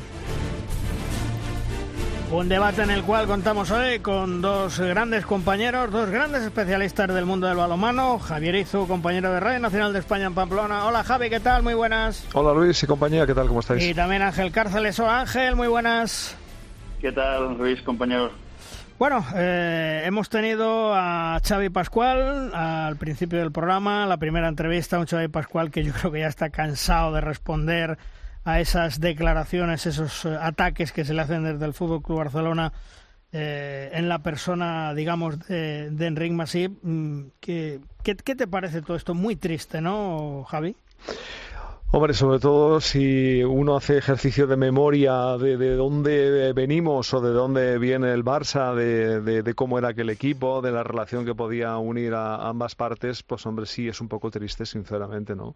Eh, Xavi Pascual, lo último que se merece Pasqui es una salida por la puerta de atrás o en falso, por mucho que se hayan hecho eh, fotos un tanto, mm, bueno, pues alegóricas a que todo está muy bien, buen rollo, pero no me parece la salida óptima para una persona que, se merece y que yo creo que el tiempo además eh, pondrá en su justa medida lo, que ha hecho, que es mucho y bueno y notable. A partir de ahí, que no haya ganado 10 Champions, pues no, es que no, ni por eso no ha repetido título de Champions ningún equipo creo que en la última década, no me parece que lo recordar. Por eso, Ángel, eh, triste que, se salga de esta manera y, y por lo menos digo yo, las declaraciones de Masip que son fuertes, pero ya reconoce que ha sido él el que prácticamente los ha echado a, a Barrufet y a, a Pasqui, porque lo ha reconocido, por lo menos ha tenido ese valor, ¿no? Sí, bueno, eh, Pasqui creo que lo que ha hecho ha sido mm, decir, doy una entrevista a un único medio que ha sido el que, el que lo ha sacado todo eh, y doy derecho de réplica a, por alusiones al otro entrevistado. Es decir, y ahora se podría entrar en el juego de, de, réplica y contrarréplica, ¿no? Pero creo que, que Pasqui es eh, un caballero zanjado ahí, tampoco creo que más si quiere entrar o ahondar más eh, en, esa situación, ¿no? Lo que a mí de todo esto me escama y realmente creo que mm, es eh, como periodista lo que más me duele es que eh, en su momento, cuando se, se, conoce la noticia, ¿vale? el Barça está en plena vorágine de intentar mm, preparar lo mejor posible el asalto a los últimos títulos que, le quedan, la Copa Sobal, evidentemente, y la, y la Liga de Campeones, ¿no? y se anuncia en su momento que bueno, eh, reconoce que sí, que, que, ya está, que, este es su último año, que cuando acabe la, la, Champions pues deja el Barça, que haya un acuerdo con el presidente y que ya lo explicarán, ¿vale? Pero eh, evidentemente en una rueda de prensa, como hizo Víctor Tomás cuando se despidió, una rueda de prensa conjunta para todos los medios de comunicación. Yo eso es lo que echo de menos, ¿no? Porque felicitando a los compañeros de Cataluña Radio, que han sido los que eh, han podido acceder a esa entrevista, tanto con, con Pasqui como con Barru, me quedo con las ganas de, como medio de comunicación, eh, poder haber tenido pues eh, la posibilidad de hacer alguna pregunta más a Pasqui, ¿no? Y, bueno, eso es lo que me, me sabe mal de, toda esta historia, más allá de que un hombre con 61 títulos, después de haber ganado la Champions, pues todos compartiremos eh, el punto de vista de que no es la mejor manera de abandonar eh, todo un club y toda una institución como el Fútbol Club Barcelona, que ha sido toda, toda su vida su casa. Yo lo que sí os puedo decir es que eh, nosotros le hemos preguntado, él evidentemente nos ha dicho que ya había contestado tal y le hemos respetado su opinión y desde luego el deseo de no volver a entrar. Pero la cosa eh, está clara que yo creo que el Fútbol Club Barcelona no sea por no el Fútbol Club Barcelona, sino una persona en concreto, Masivo lo dijimos en su día, aquí la vendetta de más de una década eh, se ha puesto encima de la mesa, no sé si con razón, si con no razón, pero me parece muy triste y muy lamentable y veremos a ver por qué derroteros anda ahora el Fútbol Club Barcelona a partir de la próxima temporada. Yo esto, eh, Luis, eh, Ángel, Javi, soy Emilio. yo me he erigido un poco casi en portavoz de Pasqui, porque claro, él, él le hemos respetado perfectamente, que no quisiera, dice yo ya lo que tenía que decir lo he dicho, no quiero repetirme en la jugada y bueno, yo lo que le he dicho, digo, bueno, yo como aficionado a los manos, lo que sí te doy son las gracias por lo que has hecho jugar y cómo has hecho jugar al Barça durante estos años, sobre todo en la liga doméstica, donde sabías que te iban a ganar, pero por lo menos que te ganaran jugando bien, con lo cual el espectáculo lo, habías asegurado. Y luego, lo de que los títulos de Europa los regalan en una tómbola, pues la porta o, su alter ego balonmanístico, que es Enrique Massi, deben de saber que no se regalan ni títulos ni, ni en el hockey patines, Angelito, ya lo sabes tú, no se regala en ningún sitio. El deporte hay que ir a jugarlo y no tienes la seguridad de esto. Y si en el Barça, con perdón, eh, solo piensan que tiene valor eh, ganar títulos europeos, pues oye, vale, pues pues haberlo echado cinco años antes, yo qué sé. No ¿Crees, Emilio, que esto se salda eh, y se liquida solo por, por la falta de título continental? No, no, no. Yo le he dicho también que, se, nota claramente que hay una falta de sintonía entre Barrufet y Pasqui con así por ejemplo, que es el, el asunto de la piedra angular del proyecto de la porta, porque la porta, y es lo que yo he dicho antes, la porta de balonmano lo justito, muy poco, no sé, debe saber que dónde se juega y cómo, pero un poco más. Luego tiene que ser sus asesores y el asesor principal. Pero, pero ¿qué fue antes? Es decir, em, reflexionemos, ¿de qué nos enteramos antes? del rumor de que Antonio Carlos Ortega sonaba como futuro entrenador del Fútbol Club Barcelona o de que realmente pues iban a liquidar el contrato de Pasqui eh, cuando la temporada todavía estaba en curso. Pues eso que dices, Angelito, yo creo que fue eh, una filtración interesada. Yo creo que se supo casi antes lo de Antonio Carlos que lo del propio Pasqui. Lo otro se daba por amortizado, yo creo. Por eso que dice Luis, él habla de una revancha, de una vendetta y tal. Y yo digo que es una falta de sintonía, evidentemente, porque Barrufet que pintaba en este tinglao, por ejemplo. Él no llevaba a ganar Después de 30 años, ¿no? Exacto. Y además, mira, eh, lo, que, lo que a los culés me imagino que les ha gustado es que Pasqui se ha declarado un culé desde los 15 años o de los 14 años eh, de toda la vida y que iba a seguir siendo culé salvo los minutos que pudiera jugar el Barça contra el Dinamo de Bucarest, que le hemos entendido, te entiendo, Pasqui. Y luego, sobre todo, eh, que no tiene un pase. Técnicamente, eh, esta destitución, porque ha sido una destitución, no tiene un pase, técnicamente si nos vamos fuera del 40 por 20, pues oye, la justificación es que tú quieras. Eso ya... Bueno, el, Madrid también ha hecho un entrenador, ¿no? Que sí, ganando un título, que sí, es, tremendo, es tremendo. Eh, el tema candente es eh, lo que ha pasado este fin de semana. Ah, Tanto la Asamblea de la Federación Española de Balonmano, que ahora hablaremos, como la firma del convenio, el dichoso convenio que llevan tanto tiempo peleando Federación Española de Balonmano y Asobal. Pues bien, el pasado sábado, en la Asamblea de la Federación Española de Balonmano, su presidente, Francisco Vidal Vázquez García, comunicó a los miembros de dicha asamblea que se ha llegado a un acuerdo y se ha firmado un nuevo convenio con la Federación Española y Asobal. Un convenio que os voy a contar ahora y como sobre la campana se firmó in extremis. Es más, el miércoles de la semana pasada los clubes de Asobal se reunieron de manera telemática y os lo digo ya, no querían firmar. Pero la semana pasada, el Consejo Superior de Deportes se puso en contacto con el presidente de Asobal, eh, Servando Revuelta Hijo, y con el secretario general de Asobal, Fernando Corral, para apretarles las tuercas y decirles que el convenio entre la Federación y Asobal se iba a firmar sí o sí se pusieran como se pusieran. Los clubes de Asobal, como digo, no querían firmar y sobre todo el núcleo duro de siempre, que sigue diciendo que no. Finalmente aceptó firmar el convenio con la Federación, ojo, el presidente de Asobal, Fernando eh, Servando Revuelta Hijo, con el desconocimiento de la mayoría de los clubes. Cuando se enteraron del hecho, no les ha parecido bien y están a expensas de la Asamblea de Asobal que lo ratifique. Ese núcleo duro, una vez que tuvo conocimiento de la firma del convenio por parte de Revuelta, parece ser que montó en cólera ya existen bastantes clubes de Asobal que piensan en votar en contra y no van a ratificar el convenio en dicha asamblea de Asobal, salvo cambio de última hora. Tendrán que votar los clubes socios de Asobal. Anoten que la mitad, a fecha de hoy, por lo menos, va a decir que no. Esta semana habrá una asamblea de los clubes de Asobal. Y en cuanto al convenio que se ha firmado, tiene una duración de cuatro años. La federación se queda con la organización de la Supercopa de España, de la Copa del Rey, que ya lo estaba haciendo, mientras que la Soval organizará la Liga y esa Copa Soval, ese torneo que desgraciadamente ya no vale para nada, que es el torneo de la galleta. Se respetan los derechos audiovisuales de la Liga y la Copa hasta junio del 2025. También se respetan los derechos audiovisuales de la Copa del Rey y la Supercopa hasta la temporada 22-23, una vez que acabe el contrato con el actual operador televisivo porque a partir de esa temporada 22-23, ojo, los derechos audiovisuales pasan a la Real Federación Española de Balonmano, es decir, la Copa del Rey y la Supercopa. El calendario de la liga se hará de manera conjunta y si no se llega a un acuerdo, cada uno presentará un calendario. La Copa de la Liga, atentos, será entregada por el presidente de la Federación Española de Balonmano. Y en el tema económico, Asobal pasará de pagar unos 80.000 euros anuales a la Federación donde habrá un incremento de un 11% aproximadamente cada año. Es decir, en total por los cuatro años tiene que abonar 480.000 euros a la federación. Resumiendo, que tenemos cisma en Asobal. El presidente Sermando Revuelta Hijo parece ser que ha firmado el convenio cuando muchos clubes no están de acuerdo. No olvidemos que en el convenio entre Federación y Asobal dice ojo a este tema, que las dos asambleas tienen que ratificar dicho convenio para que sea efectivo. De todos modos, en Asobal, menuda pandilla de Pancho Villa la que está al frente de esta entidad.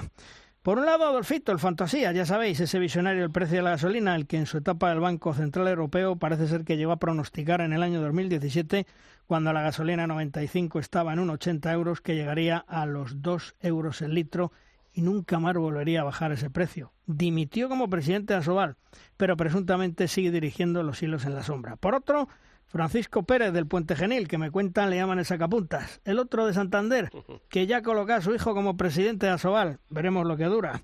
Tano Franco y Arran, llorando todos los días por ayudas económicas de las instituciones públicas como plañideras con la que está cayendo. Y para colmo, el recién llegado casi un año a el nuevo secretario general, ese compañero de pupitre, amigo de la infancia del exsecretario de Estado para el Deporte, con las puertas giratorias, que según me cuentan se cree que sabe más que nadie, no tiene ni idea de dónde tiene la mano derecha, dónde tiene la mano izquierda. Qué pena de Asobal, quién la ha visto y quién la ve. Mira, Luis, eh, soy Emilio. este convenio que ha firmado el presidente de Asobal es el convenio de la Federación, del presidente Blázquez. Eh, tú has leído una serie de puntos. Son, son digamos, las orcas caudinas estas, ¿sabes? Eh, que o lo tomas o lo dejas como las lentejas, que decía el clásico. Si ahora, como tú planteas, la mitad de Asobal no acepta esto, está muy claro, se lo ponen el balón botandito en el área pequeña no, no, el, balón está en la línea. Claro, claro.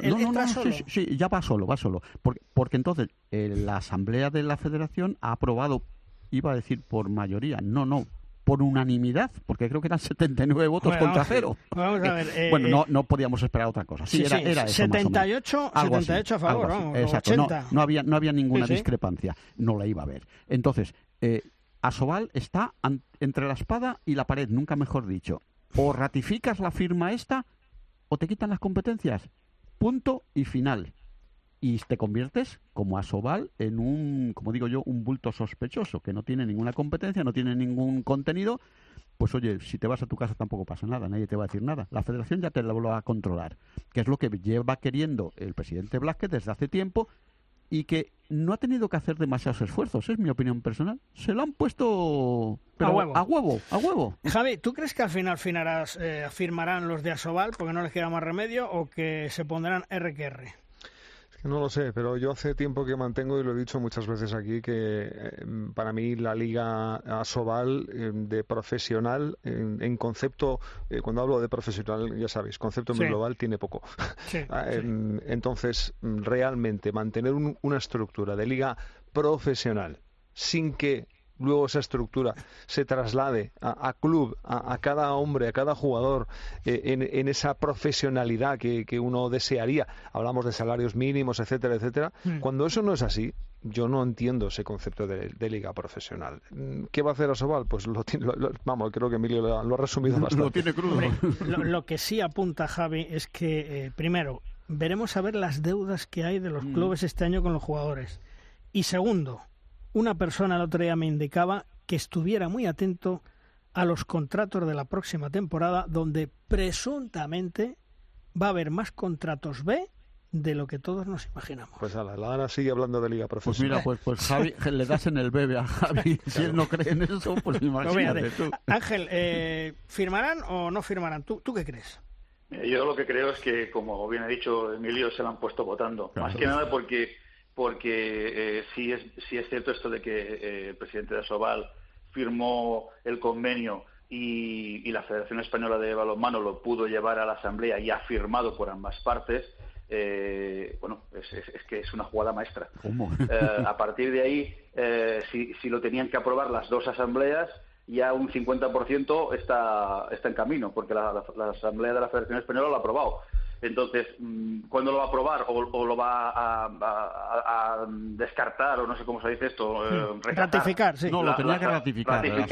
Ratificar, o rechazar. Es decir, de, la, Soval también están en unos plazos, ¿no? Es decir, a ver, si hay la mitad de clubes a favor y la mitad de clubes en contra, pues eh, mala solución se atisba en el horizonte. O sea, y además, Ángel, lo, que, lo, que ha dicho Luis antes, les llamó el Consejo Superior de Deportes, que es el Ministerio de Deportes de este país, y les dijo, tenéis que firmar sí o sí, aunque os pongan camiseta a Manolete y no sois el toro, ¿eh? De todo el modelo del Consejo Superior de Deportes, eh, es curioso. desgraciadamente, eh, ha cambiado para mal con la entrada de ciertas personas, porque ahora os contaré otra cosa que me ha indignado mucho. Y, y, Chema Jodra, tú que andas por ahí, estate al loro, ¿eh? Estate al loro lo que voy a contar. ¿Le afecta a Logroño? Sí, sí, le afecta a mm. Logroño. ¿eh? ¿eh? en la Asamblea de la Federación Española de Balonmano mmm, se aprobó los requisitos de inscripción para la competición asobal supeditado, está supeditado, ojo, a la ratificación del convenio. Punto 9114 del, del orden del día. 90, 79 votos a favor, dos abstenciones, cero en contra. Bien, pues ese punto 9.1.4, ojo a lo que dice. Establecer la condición de ser socio como requisito de inscripción y por tanto de participación en las competiciones oficiales para aquellos clubes cuyo equipo senior masculino milite en la máxima categoría nacional de balonmano. Es decir, que hay que ah, ser socio. Eso, es lo único que favorece a Sobal de bien, todo bien, pero es que no te lo pierdas. Es que esta propuesta, que tiene narices, tiene mandanga, Está presentada por Fútbol Club Barcelona, Naitasuna, Benidorm, Granoller, Vidasoa y Dominico de Zaragoza. Es decir, lo piden Barcelona y Vidasoa, que un año antes habían, propuesto todo lo contrario. Es decir, no tienen vergüenza. Y lo mejor, sin decirle nada al balonmano Logroño, sin mm. comentárselo. Desde luego el balonmano, eh, queridos amigos, ah, es que, es que es una merienda, ¿eh? una jaula de grillos, una jaula de grillos y ya está. Tengo mis serias dudas, además, ¿eh? de, si mm, en una competición no profesional eh, pueda ser no constitucional, ¿verdad? Bueno, pues, pues, tengo mis serias dudas. Pues Así a bote pronto, ¿eh? Ahora pues, mismo. Pues espérate, que ahora te voy a contar yo lo, que ha hecho el Consejo. Pero vamos, lo que quería decir, el balonmano, desde luego, ya no es trigo limpio. Hemos llegado a un punto en el que vale todo y en la vida, señores, no es así, no vale todo. Esto da vergüenza, da asco. Todo esto y otras cosas más desmoralizan a mucha gente el balonmano. Y luego eh, nos preguntamos por qué cuando muchos profesionales terminan en el 40 por 20 salen corriendo, eh, mucha gente de nuestro deporte, y cuando se van no quieren saber nada del balonmano. Pues aquí está el ejemplo, da asco, es repugnante lo que hace la gente del balonmano. Y lo que tú decías, Chema, Curiosamente, se le pidió, y tengo aquí la documentación delante, eh, un informe al Ministerio de Cultura y Deporte, al Consejo Superior de Deporte, y que encabeza diciendo conclusiones del informe de la Abogacía del Estado en relación con la obligación de asociarse a Sobal para participar en la Liga de División de Honor Masculina de Balonmano. En resumen, la abogacía del, Estado concluye que, punto uno, la obligatoriedad de asociarse a Sobal para poder participar en la Liga Sobal no es contraria al principio de la libertad de asociación establecido en el artículo 22 de la Constitución. Dos, dado que el convenio regula la delegación de funciones de la organización en la Liga Sobal, que dicha organización existe establecer derechos y obligaciones de los clubes pertinentes en el artículo 21.3 del Reglamento Partidos y Competiciones de la Federación Española, establece que cuando se trata de competiciones organizadas por Asobal, los equipos deberán reunir, además de los méritos deportivos, los requisitos de carácter económico y social establecidos entre la Federación y Asobal. La abogacía del Estado considera que el convenio es el instrumento válido para regular los requisitos de acceso a la competición establecidos de común acuerdo entre Federación Asobal, entre ellos la obligación de asociarse a Sobal para participar en el Campeonato de División de Honor masculina. Esta es la abogacía del Estado que hace un año, hace un año, les recuerdo a estos señores, dijeron que perfectamente no hacía falta asociarse para ser equipo y jugar la Liga Señores directivos de los clubes de Asobal, soy Emilio Borgojo. Con este dictamen del Consejo, este, del que sea, da igual, pero que es, que es ley, firmen ustedes ya. Vamos, es que ni se lo duden. Les han reconocido a ustedes una potestad que, como dice Luis Malvar, hace un año era justo lo contrario, que uno podía ir por su campo. Es, pues ya está. Es una vergüenza. Firmen, firmen, firmen. Asqueroso, repugnante, le da ganas de decir, mira, iros con Perón a la mierda, os quedáis ahí y os vais a comer lo que y, os y, y ahora y ahora Chema Jodra el Logroño que puede hacer ante este dictamen. Ojo que el Logroño estaba en juicio, estaba en juicio para que le dieran el dinero que le deben. ¿eh? ¿Qué, vas a hacer? Díselo a tu amigo el presidente, a ver qué pasa de verdad te lo digo, es que no, que es que no lo termino de entender y como es difícil, pero, pero lo ha leído Luis muy bien, ¿eh? No, y, lo vuelvo a, y lo vuelvo a repetir. O sea, tenemos el enemigo en casa y luego decimos que por qué estamos donde estamos. Pues, pues qué cojones, si es que estamos donde estamos porque nos buscamos. Mm. Por cierto, antes de que se me olvide, dar las gracias eh, por el Premio Nacional de Medios de Comunicación a la Federación Española de Balonmano, porque se le ha concedido a la Asociación de la Prensa Deportiva Española. Eh, hace muchísimo por el balonmano español, la Asociación de la Prensa Deportiva Española, a lo largo de toda la temporada. Yo, como miembro de dicha asociación, le doy las gracias. Yo, yo, que, ¿eh? yo que fui directivo, nunca pensé que me iban a dar un premio porque yo no ejerzo eh, a nivel la Asociación de la Prensa Deportiva en ningún medio de comunicación. Pero bueno, y, ya aprovecho, como todos los años, para recordarle al presidente Blázquez que a COPE todavía le debe el premio del 2014 que no se le han entregado. pero bueno. una maleta. Y la maleta. porque, porque a ti, Javi, ya te dieron tu, insignia, ¿no? Joder, por lo menos, ¿no? qué suerte, tú eres un recomendado. No, tengo queja. No tienes queja. Bueno, queja, Bueno, pues nada, pues, pues, gracias en nombre de la Asociación de la Prensa Deportiva, eh, porque anda que no hay medios para dar, ¿eh? Y gente joven que está empezando, y gente que hay que cuidar. Bueno, pues nada, enhorabuena y, muchas gracias. Pues nada, por lo que nos toca. Eh, por cierto, Javi, ¿cómo ves eh, los hispanos en Tokio? A mí, por ejemplo, ayer me, me, gustó, me quedo con, con la sensación de que el equipo todavía tiene un punto físico muy notable, a pesar de, lo extenso que, está siendo su, su, carga deportiva y ojalá lo mantengan, ¿no? De cara, de cara a Tokio y bueno, el test de ayer pues puede ser hasta el punto que queramos válido en la medida de, de, esa candidez que tenía eh, los jóvenes croatas, pero, pero en definitiva que hay mucha gente que, que, está ahí, ¿no? Y que llama a la puerta y que quiere buscarse un sitio y que, que va a ser complicado el 14 más 1, muy complicado, lo siento por Jordi, pero bueno, bendito problema también, ¿no? Como dirían algunos. ¿Y en los Juegos Ángel, eres optimista?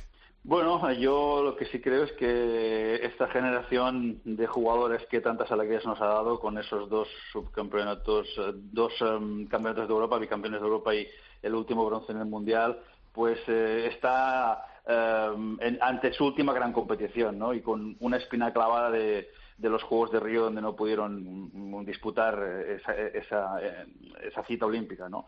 En cualquier caso, pues eh, ahí está gente que, pues como Raúl Entre Ríos, Viran Morros o Gedeón Guardiola, Maqueda, Cañella, Sarmiento o Julen Aguinagalde, que, que ya saben lo que es pues disputar competición olímpica en Londres y caer en cuartos de final, deben ir con esa lección ya aprendida, sabiendo que no va a ser nada fácil subirse al podio pero evidentemente sin renunciar a nada, eh, sabiendo que, Francia ha jugado las tres últimas finales, de las cuales ha ganado dos y ha perdido una, Noruega, Alemania, Brasil, Argentina, es decir, que son, son equipos, Alemania sobre todo especialmente peligrosa porque no, no sabe lo que es subirse al podio desde Atenas 2004 y, y han pasado ya muchos años ¿no? desde entonces. Eh, entonces, bueno, no va, no va a ser fácil, ¿no? pero sobre todo eh, va a depender mucho, mucho de, de que esos 14 más 1 que se lleve Jordi sean eh, los realmente elegidos y que el equipo esté suficientemente compensado para, para poder hacer grandes cosas ante, ante grandes rivales que, va a tener España, ¿no? Y Ángel... intentar soñar con una medalla y sobre todo con el oro olímpico, que, no es, que es lo que le falta al balonmano español, ese oro olímpico, pues oye, como soñar no cuesta nada, yo me apunto al carro de verlos subidos en lo más alto del podio. Y, Ángel, tus chicas... Espera, perdón, que es que eh, a Ángel hay que preguntarle, tus chicas, nuestras chicas... Eso era la siguiente pregunta, Emilio. Oscuro, no, te, ¿eh? no, te, adelantes. Eh, Chema, ¿qué ibas a decir? Bueno, pues no, no, simplemente, simplemente te iba a decir que, que, que yo creo que está que, España está ahora mismo en el, en el top con otros equipos. Y en, unas, en una competición de estas características eh, tan larga, tan complicada, en la que bueno, pues pueden pasar tantas y tantas cosas, eh, yo creo que estar eh, en podium o en un podium va a ser simplemente bueno, pequeños detalles entre, entre estos grandes equipos, que cualquiera de ellos pues, eh, pues bueno, pues puede llegar a ese podio y que ojalá, espero y deseo eh, que, sea España y que esos pequeños detalles, pues en un momento determinado, pues eh, caigan a nuestro favor. Ahora sí, pregúntaselo, Mila. No, no, Angelito, tú eres el especialista de las chicas, nuestras chicas, aquello está en negro oscuro, ¿verdad? Bueno, aunque en, estos juegos me va a tocar hacer hockey y no balonmano, pues eh, sí, puedo hablarte con propiedad de, las guerreras, ¿no? Eh, negro sobre... No, a ver, la cuestión es muy simple. Yo creo que, que Viver nos ha enseñado este, desde que está en la selección que hay que ir partido a partido, por mucho lista que suene, ¿no? Entonces, mm, también le va a costar tener que elegir esas 14 más 1 para llevárselas a, Tokio, ¿no? Eh, esa es la principal complicación. Pero más allá, más allá de eso, eh, la ilusión que tienen por ser sus primeros Juegos Olímpicos, muchas de ellas, siete de las que están en la lista repetirían la cita de, de Río, ¿no? Solamente, pues eh, se presentan como subcampeonas del mundo. Y eso ¿Es un aval para ir de favoritas? Evidentemente no, porque eh, si tú miras que en el grupo tienes a Rusia, que es la vigente campeona, o a Francia, pues bueno, mm, luego te quedan Suecia, Hungría y Brasil eh, para ganar dos partidos y asegurar tu presencia en cuartos. Y a partir de ahí el cruce de cuartos es decisivo, porque lo vimos en Río, ¿no? se nos íbamos ganando 12-5 de 7 al descanso a Francia, nos igualan, fuerzan la prórroga y nos eliminan en cuartos, ¿no? Eh, y en chicos, pues se tiene la experiencia también de, de, unos, de un cruce de cuartos en, en, Londres, ¿no? El cruce de cuartos es determinante. En función de cómo, del rival que tengas, de cómo llegues a ese partido, igual no te sirve de nada haber hecho una fase previa perfecta con cinco victorias si luego caes en cuartos, ¿no?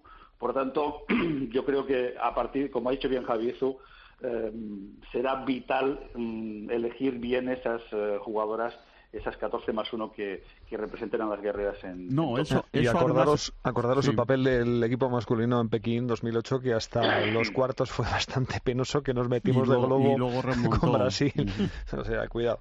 No, no, sí hemos tenido a Pasqui y a Juan Carlos Pastor, y ellos también, bueno, como hombres de balonmano lo saben, que tú puedes hacer la fase que quieras, eh, hombre, tienes que tratar de, de, no ser el último de los que se clasifican, porque te va a tocar, eh, él decía en el caso de los chicos Dinamarca, que va a ser el que él cree que va a ser de campeón del otro grupo, pero dice que el partido crucial donde te lo juegas, irte a casa o irte a las medallas, es el, es el, cruce de los cuartos y que entonces que de ahí depende todo tu futuro olímpico en eso. Y, y es que te da lo mismo eh, cómo llegues o cómo, o, o cómo esperas llegar.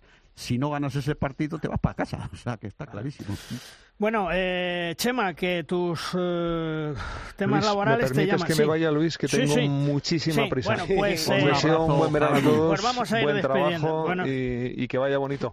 Bueno, pues eh, Javi, Javi, Ángel, cuidaron mucho, feliz verano, os echaré mucho de menos, pero, un abrazo. pero nos hablamos en septiembre. Un fuerte abrazo, amigos. ¿eh? Igualmente. Gracias, Chema, a tus labores profesionales. Venga, ya nos hablamos en septiembre. Un abrazo. Un abrazo. Hasta luego.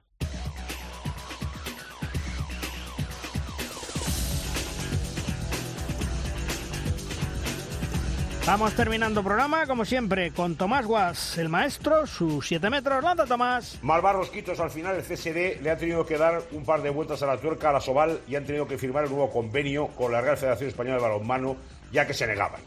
Pero el cisma crece en Asobal, puesto que quien ha firmado el convenio ha sido su presidente, Servando Revuelta, sin el conocimiento de la mayoría de los clubes. ¡A las barricadas! Ahora queda la parte más delicada. Se va a celebrar la asamblea en los próximos días y caso de no ratificar el convenio, todos los derechos pasan directamente a la federación. Vamos, que es un susto muerte, dado que el convenio que ha firmado el presidente de Asobal es muy leonino. La Soval cada día más desnortada y como la panda de Pancho Villa. Felices vacaciones. Nos escuchamos en septiembre. A ver si la cosa cambia. Terminamos, finalizamos la decimoprimera temporada en Derrosca. Quiero dar un cariñoso y afectuoso agradecimiento a todos mis compañeros, colaboradores, tertulianos que han estado durante todo el año en Derrosca.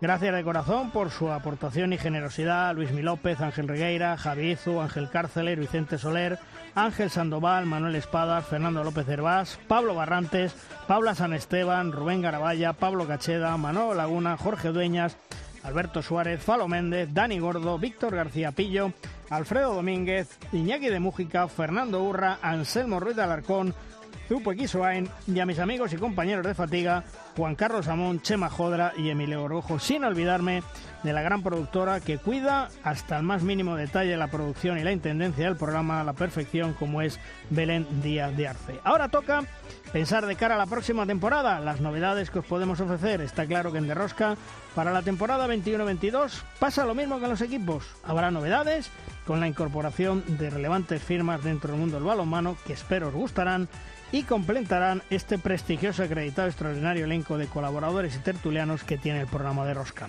Por deseo a todos un buen verano, que lo disfrutéis, estar muy atentos al gran despliegue y programación de la cadena COPE en los Juegos Olímpicos de Tokio, un tremendo y amplio equipo el que vamos a Japón para llevaros toda la emoción, todos los protagonistas, haceros vibrar y el último instante de todas las noticias que se van produciendo en la participación española minuto a minuto. Por supuesto, estaremos presentes in situ, apoyando, narrando todos los partidos de los hispanos y de las guerreras. La semana que viene, Emilio, más y mejor no, ya hasta septiembre. Sí, sí, Luis, ya eh, ponemos, eh, bajamos el telón a, esta temporada de, de Rosca tú vas a tener que seguir trabajando y te escucharemos en COPE porque vas a ser nuestra voz del balonmano como siempre. Y bueno, a esperar esa decisión que, señores de Asobal, les reitero, firmen ustedes porque lo que nos ha leído Luis Malvar eh, es como oro en paño, vistas las circunstancias. Y bueno, amigos del balonmano, esperemos que cuando volvamos en septiembre con, espero, otra edición de Derrosca, la 12 creo que va a ser, pues eh, les encontremos a todos de buen, de buen ver y sin pandemia dentro de lo que se pueda. Gracias a todos y ya saben, al balonmano a tope con la COPE. Nos vemos, nos escuchamos a primero de septiembre, volveremos con la misma fuerza, el mismo empuje, la misma ilusión para contaros todo lo que pasa en el mundo del balonmano. Vosotros sois los verdaderos protagonistas, los que merecéis la pena, los que nos dais la energía para continuar, el esfuerzo y el trabajo que hacemos todos los días. Gracias por estar siempre ahí. Cuidaros, felices vacaciones, ser felices. ¡Adiós! glorious.